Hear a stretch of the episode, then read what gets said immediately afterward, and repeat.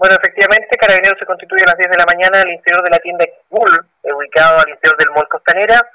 y se entrevista con los dependientes que indican que al llegar hoy día en la mañana se encontraron que eh, individuos desconocidos durante la noche rompieron uno de los muros que colinda con el cine Hoyt, sacando desde el interior, sustrayendo una cantidad indeterminada de zapatos y, ropa.